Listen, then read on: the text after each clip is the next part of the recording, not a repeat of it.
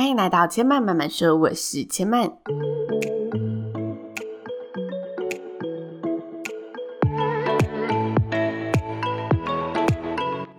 目前频道在 Apple Podcast、Spotify、KKBox 以及 Google Podcast 都听得到。喜欢的朋友欢迎帮千嫚订阅并留言评论，让更多人可以认识千嫚慢慢说喽。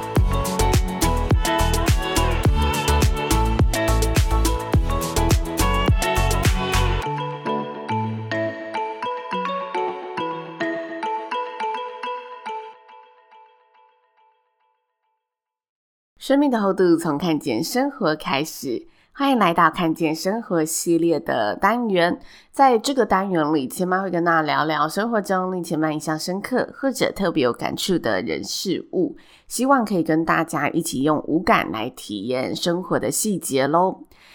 最近呢，陆陆续续有许多朋友来推荐前面看一部美剧，叫做《艾米丽在巴黎》。不知道大家有没有听过或者看过最近非常夯的这一部影集？它是现在 Netflix 上呢热门排行的前三名。其实我最近很克制自己看影集，因为刚好最近的工作比较多，所以我就是暂时戒断爱看电影、爱看影集的习惯。但朋友推荐完又跟我说，他一集很短，只有几集就可以看完了，所以我就在某天晚上呢，又忍不住的打开了它。我觉得这是一部可能女生会比较喜欢的影集，然后看完的时候会觉得非常轻松，因为它是一个有一点浪漫，然后爱情元素、年轻女性职场奋斗记的一个喜剧类型。然后我就是去头去尾的看。就我片头片尾都会赶快略过那种，真的很快，三天就可以看完。我觉得这一部片就是非常的可以让你就是休闲娱乐的时候，或者你想要有一点。嗯，不用太动大脑的时候去看的一部影集。如果大家工作结束后想要轻轻松松的去放松一下，这个影集大约一集二十五至三十分钟，然后总共有十集，所以你集中看五个小时也就看完了，不用担心自己就是陷入没完没了的追剧深渊。我觉得影集这样一季十集上下，然后一集。大约就是三十分钟上下的长度，真的蛮棒的，也蛮像是现在影集的一个新趋势之一。因为以往影集就可能动不动就四十分钟以上，五十分钟，甚至长的有一个小时。但我觉得这个三十分钟上下，然后又是一季就是十集，没有那么多，也蛮适合现在人们生活的一个节奏。就大家呃休闲娱乐之外，不至于有罪恶感产生，不会说啊又追剧追到熬夜啊天荒地老这样。然后这部影集呢，让我想起去年我有一部超爱看的影集，印象超深刻的作品。那部影集叫做《现代爱情》（Modern Love）。也有人翻译是摩登情爱。我前两天发现这部影集也有出书，然后这部影集总共只有八集，每一集都是独立单元剧，然后每一集的故事都不太一样。这些故事都是从《纽约时报》中同样为摩登情爱的一个专栏文章中取材。这个专栏的故事啊，都是网罗纽约城市里面这些男女的真实爱情故事。他从二零零四年开始，《纽约时报》就有这个专栏。我会想起这一部作品，也是因为它是我就是近期看到觉得短影集里面大概只有八至十集，然后每集的分钟数也是三分钟以内的一个系列里面非常喜欢的一个作品。特别是我觉得这部作品很适合一个人去欣赏。因为它的叙述方式就像是日常生活中一种淡淡的爱情故事，然后这八个故事讲述的层面也都不太一样，有爱情，有性别，有年龄，有自身疾病的一个难题，以及各式各样的人际关系。它就是一种会让你觉得哦，淡淡的、很平凡的一个叙事感，但是突然某一个转折点或者某一句台词，会让你感受到哇。突然揪心了一下，然后突然被他点到，有种扣人心弦的情愫就会产生。之前这部影集啊，有人在网络上分享，就说他像是你正在听一个朋友对你说他曾经的某一段恋情，没有太过浮夸的一个剧情感，因为它就发生在你身旁，但是又有股非常到位，好像这个故事的确它就是城市某个角落的一个。故事有那种真实感存在，我至今觉得某几集的一个后劲都还是非常强大。但如果大家是想要呢有好心情的轻松看剧，就是可以选择《艾米丽在巴黎》。但如果大家想要是那种宁静的夜晚，然后与自己相处一下，细细品味一部影集的话，《Modern Love》我觉得会是陪伴你非常推荐的一个作品。那八集影集里面，我最推荐的就是第一集、第三集和第七集。然后《Modern Love》，我觉得它里面有一个非常成功的地方，就是它的配乐也都很好听，尤其是它大概一分钟的一个片头曲。我每次看《Modern Love》都不会跳过它的片头，因为我觉得它片头的整个设计、画面还有配乐都是很好的一个搭配，然后可以让你一下子就是带入他想要传递给你那种可能有点偏小众，让你沉淀下来的一个作品。其实我在帮新人筹备婚礼的时候，有时候也会听到很多不一样的爱情故事。这几年就有几组新的爱情故事，也是让我觉得非常有感触。那今天来跟大家分享两个，我觉得这两个故事的特点就是，旁人听到会觉得，哦，这好像有点偶像剧，有点爱情剧的发展。但其实当你跟当事者聊聊他们当时的一个心情处境的时候，你会发现，其实那份美好浪漫的背后，是有着他们各自的勇气、各自所面对的一个突破和挑战在里面。所以这一集的节目名称应该可以叫做“有悲有暖的偶像剧爱情故事、励志爱情故事”。第一个故事，我清晰的记得，当时呢，流程谈完后，新娘刚好去洗手间，我就在这个空档的时候问新郎说：“诶，那你们是怎么认识的啊？”新郎就说：“这个让他决定要不要说好了。”我说：“那么神秘？”他就说：“呃，他没有办法回答我，他让新娘决定要不要回答这个问题。”然后新娘出来之后，我就有个。很直觉的一个想法，我就同样问新娘同样的问题，然后告诉她新郎的回答。接着我就照着我的直觉说，是不是网络上认识的，还是他在街上搭讪你，被你的美貌所吸引了？新娘看到就有点惊讶的说：“对，他是在车站搭讪我的。”因为我那时候是很开玩笑的口气去，就是讲出我的一个直觉想法，所以我也没有想到我会猜中。后来我们就聊起这段故事，然后我就跟新郎说，我觉得要在街上认真的搭讪认识一位陌生人是很需要勇气的一件事情呢，因为你看得出新郎他不是那种舌灿莲花，还是那种就是非常开朗外交的特质，他是比较内敛的那一种男性。所以我就把我觉得他做这件事情是非常有勇气的一个感觉告诉他，因为你就是从某些人身上你会知道这不是他会做的事情。所以我听完他们的故事，我就觉得哦，这真的不像是他给我的感觉他会做的一个事情。然后接着呢，他听完我的感觉之后，他就分享了当天新娘也是第一次才听到的他自己的一个心路历程。他说：“其实呢，他结束上一段恋情之后，他发现自己环境认识不到看得上自己的女性。他的年纪大概就是三十到三十五岁左右。然后前一个女朋友会跟他分手，是因为嗯，他觉得如果要跟这个男生步入婚姻的话，男生住家里又没车没房，会很辛苦，所以就选择离开他。那他当时备受打击，他意识到嗯。”自己在前半段的人生真的是没有那么独立，没有那么成熟，但他同时又很渴望有一个另外一半可以一起陪伴他。所以在这个打击过后，他就开始想着可以怎么样去调整，好好的规划自己的未来，开始去做一些工作上的呃另外的选择，然后去检视自己的生活。同时，他也试过网络交友，也试过朋友介绍去认识心仪的一个女性。但这过程中，他又发现身旁如果差不多是三十岁上下的一个年龄的女性，这时候。谈恋爱好像不再是看什么优点啊，看什么呃，我跟你的感觉如何，也会伴随着看条件去寻找另外一半。所以在这些女性的眼里，自己就是各方面都有所不足的一个对象。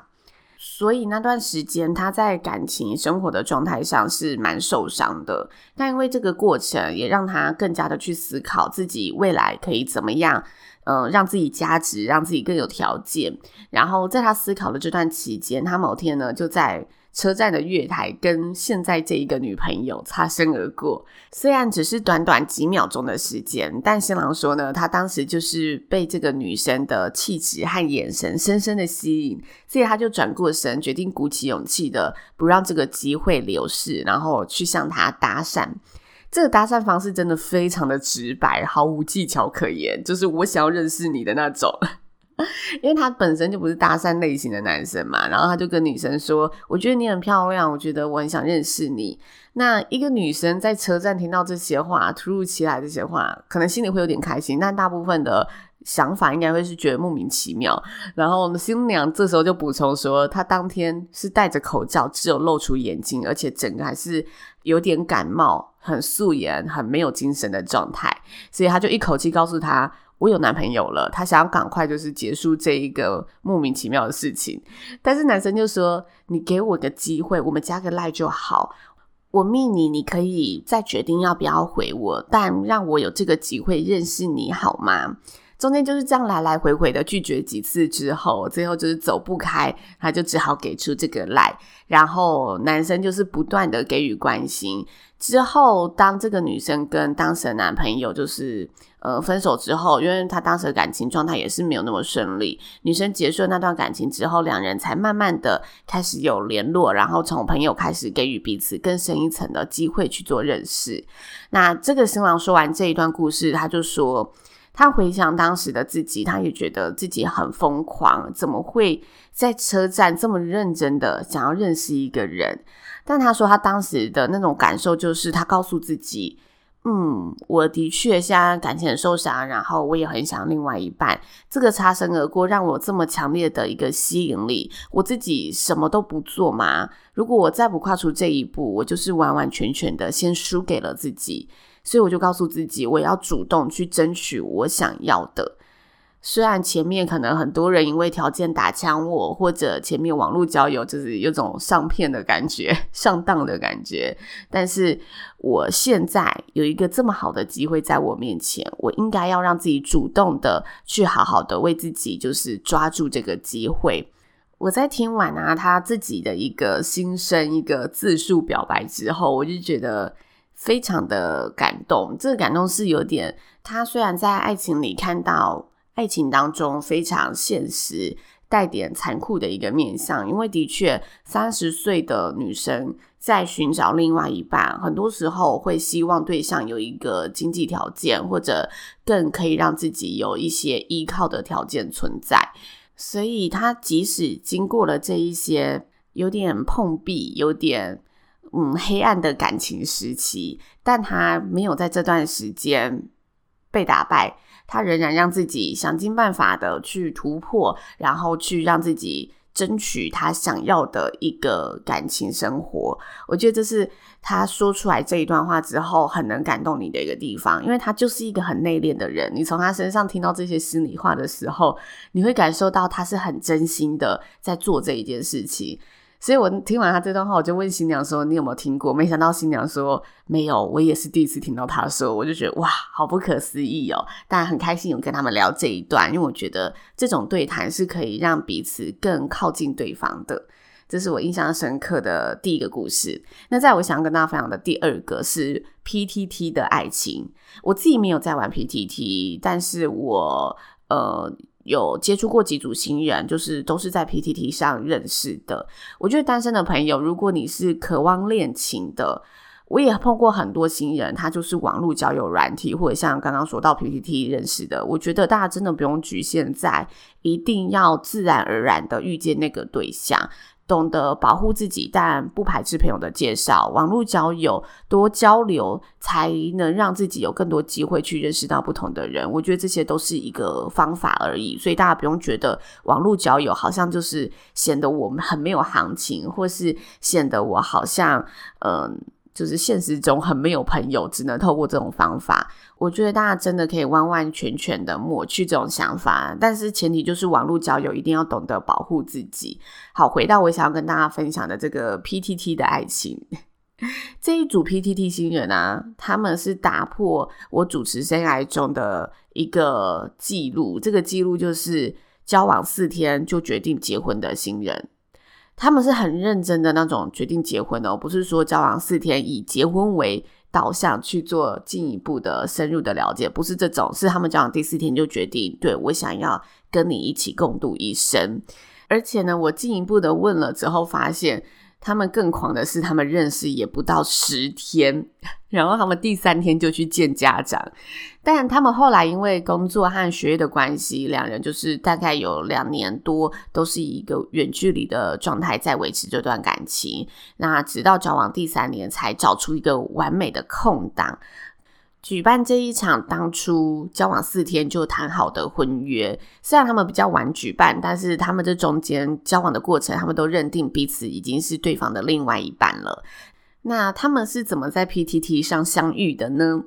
女生她本身学历很好，然后呃，她就是我觉得她各方条件都算是蛮好的，但她就是碰不到喜欢的人，她自己也很疑惑为什么自己都找不到喜欢的那一个。那他有个习惯，就是他会把自己所向往的另外一半需要具备什么样的特质，都记在手机的记事本里面。这个记录其实不只是另外一半啊，就是他生活中的所有事情，他都会习惯的有所记录。但其中有一个地方就是记录他看到的爱情，他觉得如果他未来有一段爱情，另外一半会是怎么样给予他一些回应啊、想法等等的，他会把它记录在他的手机里面。那这些内容。不单单是什么样貌啊，还是身高、长相、财产、个性优缺这类的，是很内心层面、很价值观、生活观的东西。那因为他自己一直觉得他都认识不到他心仪的对象嘛，所以他在某一次准备出国旅行的一个长假之前，他把手机的这一些内容整理成一篇文章，然后放在 PTT 上面。他说他想要认识懂他文章内在说什么样的男性。那我是那种呢，会很止不住好奇、细细的 发问的聊天者。我就问他说：“他那一篇贴文里面说了什么？你怎么传递出吻合你内心层面的那种抽象的真有条件？”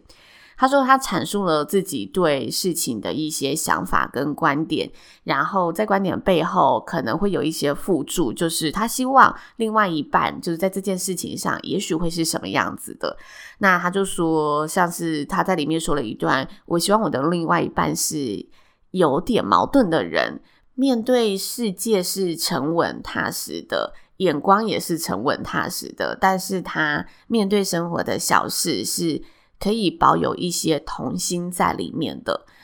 他说他的文章内容呢，大概讲的东西都是这一些不太具体的条件，不是你身高要多高，还是不是你要喜欢什么东西。他说他都是一些比较。呃，他觉得你这个人的一些个性特质内在的一个层面，然后他们一见面认识之后，他们就觉得哇，彼此实在是太熟悉了，有种很靠近、很靠近的感觉，所以他们在第四天就决定结婚，然后也很幸福，交往了三年多，举办当时的那一场婚礼。然后在我们当时筹备婚礼的过程中啊，新人有一次聊天就说，他们相信爱情是不受时间、空间、距离的存在所影响的，所以他们都觉得，即使当时他们交往四天决定结婚，两个人又立即展开一个异国跨国的一个远距离恋爱，但是两个人的心始终是很靠近的。这应该就是人家说的心灵伴侣的感觉吧，因为他们交往就是远距离的这段期间，他们说他们是一年真的都没有碰上面的那种哦，不是人家说哦，我会飞去你的国家，然后可能跟你相处个一个礼拜，他都没有，他们就是完完全全一年都是远距离的一个恋爱。那这是我觉得近几年很惊喜，然后也很温暖的真人真事台湾爱情故事。其实我觉得现在喜欢单身的朋友很多，或者是即使稳定交往，但也不一定要结婚的伴侣也很多。感情的状态就是想要什么能做什么，就是你自己最清楚，你自己能替自己解惑的。但我觉得听完他们的故事，会让我很感动的地方是，他们在感情的状态之中，都是很真诚的去面对，然后认真的去寻找自己想要的。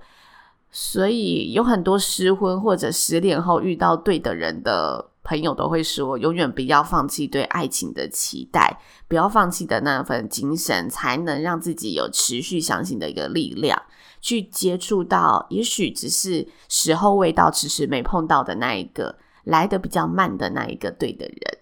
就是相信就是力量。